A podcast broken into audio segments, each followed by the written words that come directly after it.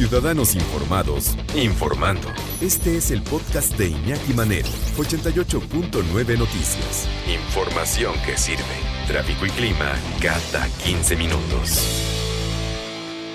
Platicamos con nuestro querido perrólogo de cabecera, Per Rodrigo González. ¿Cómo estás, Per Rodrigo? Buenas tardes. Hola, Iñaki, bienvenido que nos escuchan. Pues muy bien, contento siempre de variarle un poco para hablar también de los maravillosos gatos que tan incomprendidos son y que, bueno, pues aquí nuestra misión, ¿no? De poder este, compartirles un poco de conocimiento. Es el lunes, ¿verdad? El Día del Gato. Sí, caray, qué bien. Eh, esto, pues mira, afortunadamente, últimamente se ha dado, este, que se han dado, ¿cómo decirlo?, como nuevos festejos que ya no existían. Entre ellos está este festejo del Día del Gato. Esto, en realidad, parte desde apenas del 2002 por la IFAO, el Fondo Internacional para el Bienestar Animal y curiosamente también se festejan dos fechas más durante el año al gato, ¿no? El 29 de octubre y 27 de febrero. Eh, y bueno, pues tiene su razón de ser. Finalmente es un compañero que tiene más de 10.000 años eh, conviviendo con nosotros. Eh, diría yo que es él el que se acercó a nosotros. su historia básicamente es que se acercó a nosotros en el neolítico, cuando el humano empezaba, digamos, a tener comida además y de aquí que venían más ratas y de aquí pues el gato silvestre de aquel entonces eh, conocido como el Felix silvestris lírica eh, un gato obviamente mucho más grande que era rayado y mucho más musculoso y desde luego nada sociable pues empezó a acercar por ser el depredador de las ratas y al humano pues como siempre le fue funcional tenerlo cerca aunque claramente fue el gato el que se fue adaptando al humano y el humano pues básicamente lo adoptó por lo conveniente que fue esa relación. Y de ahí empezamos a viajar juntos eh, por todo el mundo. Eh, los egipcios sabemos que por ejemplo lo tenían como una deidad como un dios. sagrados sí. sagrados. Incluso los convertían en estatuas y hasta en momias no y bueno viajaron con todos con ahora sí que históricamente con el humano en diferentes etapas hasta llegar al día de hoy siendo un compañero insisto inentendido muy amado por muchos y muy odiado por otros, porque no entendemos casi nada de él. Sí. sí, dime. Sí, es un, es un ser desconocido para mucha gente, desde luego, porque no es, eh, no es un animal que, que, se muestre tan abierto como puede ser un perro, ¿no? como un libro abierto a veces. ¿no? El, el, el, gato todavía guarda muchos misterios dentro de su comportamiento que vale la pena revisar. Por cierto, este, ánimo, Salem, a Salem le van a cortar sus bolitas hoy, si no es que ya se las cortaron. Entonces está, ni modo, pues estaba en ese. Hay que esterilizar a los animales de compañía, perdón, sí o sí. ¿Por qué? Porque luego se convierte en un problema de salud pública. Perros y gatos que los dejan salir, más, para empezar, los gatos no deben de salir de casa, punto. Se tienen que quedar en casa. Porque son, son depredadores, son depredadores este, a flor de piel, ¿no? Entonces se suben a los árboles, acaban con los nidos de los pájaros, acaban con, lagartijas, con reptiles. Los gatos, los gatos cuando los dejan salir han sido responsables de la extinción de varias especies de animales, porque son depredadores. Todos los gatos son extraordinarios animales de compañía, sí, pero en casa, hay que tenerlos en casa y punto, ¿no? Debería de haber una legislatura que no existe. Entonces hay dueños irresponsables que los dejan salir. Se pueden enfermar de, de sida felino, se pueden enfermar de, este, de, diversos tipos de cáncer, también por contacto sexual y otras cosas más, y llevan esas enfermedades también a casa. Entonces, mucho cuidado, esterilícenlos.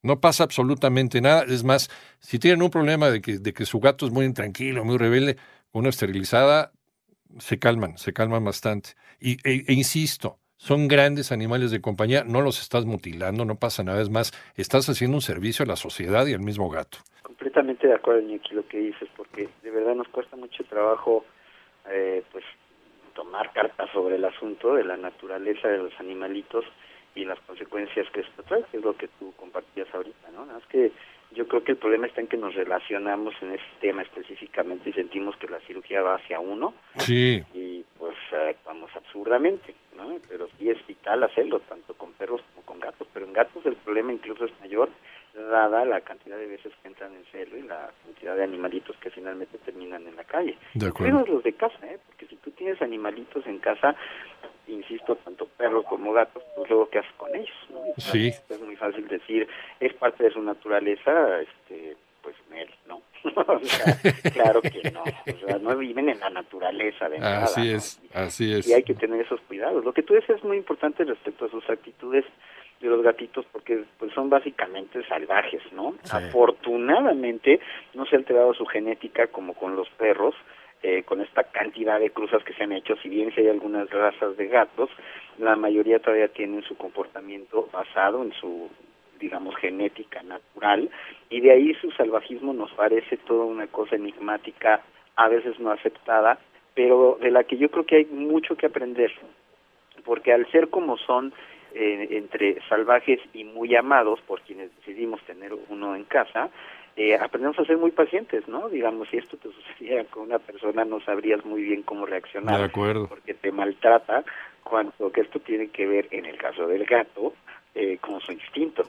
Y eso es lo interesante, porque cuando entendemos la raíz de sus comportamientos, finalmente los aceptamos, los adoramos y entonces nos adaptamos a lo que ellos nos dicen, porque, mira, yo los veo básicamente como seres eh, muy inteligentes, eh, muy astutos, sigilosos, nocturnos, hay que entender también eso, porque luego nos hacen pasar noches difíciles, sobre todo si, como bien decías tú, se nos salen de la casa o los dejamos salir, pues es un relajo, ¿no? Entre gatos, este, el relajo que se tienen allá afuera, si encuentran una gatita, etcétera, ¿no? Eh, pero yo los veo, insisto, como seres a los que hay que admirarles esa, pues esa, esa actitud sociable, pero con su límite muy claro en la relación que tenemos con ellos, ¿no? O sea, si no les interesa, básicamente no los vas a poder tocar y te dirán cuándo y cómo.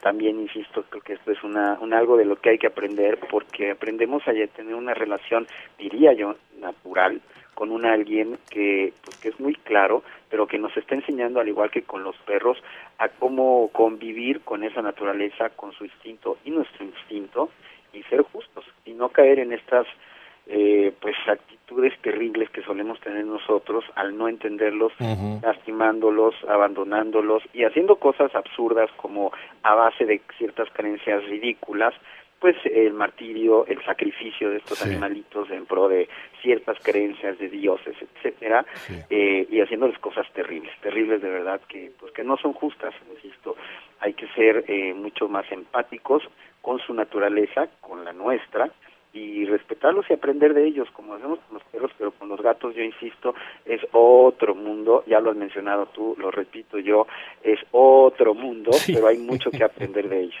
Sí, sí, no, no son los que los llamas y llegan, ¿no? Llegan contigo. Sí, sí se saben su nombre y sí saben que son ellos a los cuales están dirigiendo, pero ellos deciden si van o no van. Es más, muchas veces ni van. Muchas veces te tiran al loco y dices, sí, güey, voy contigo. O, me voy a acercar contigo cuando me convenga, ¿no? Cuando siente que me quieran apapachar, entonces ya te ronroneo y, ¿no? Y me restrego contra tu pierna y demás. Pero será cuando yo quiera, ¿no? Con mis términos. Es lo que los hace diferentes de, de los perros. O sea, ninguno es mejor ni peor que el otro. Son grandes animales de compañía, nada más que es como comparar una PC con una Mac, ¿no? Básicamente, sí. Yo creo, yo creo que eh, aquí la cuestión es no comparar. Así es. Sentido y la y la insisto la relación que tenemos con ellos es 100% positiva con todo lo que hacemos mal respecto a que no nos pelan, pero ese es el mensaje, yo diría, eh, el principal. No tendría ni un perro por qué hacernos caso, eh, ni ninguna otra especie, con esta actitud que tenemos de ser nosotros los superpoderosos dueños del mundo. El hecho de que podemos tener esta oportunidad de convivir con un animalito como lo es el gato, es maravilloso porque aprendemos a adaptarnos a ese amor cuando debe de darse y no como nosotros queremos que se dé. Esa diferencia es vital porque crea básicamente el respeto entre especies, el respeto hacia ellos y a nosotros mismos por el hecho de ser justos en ese amor que se da de manera adecuada y no como nosotros queremos que se dé. Gracias, Perrodillo. ¿Dónde te encontramos? Gracias, Estoy en YouTube como Perrisección 2 con número, en Instagram y Facebook como Ladridos Ayudando 2 y Humanos Ladrando. Rodrigo González, especialista en comportamiento de perros, director de la Asociación Ladridos Ayudando y de la Escuela Canino Humanos Ladrando. Un abrazo.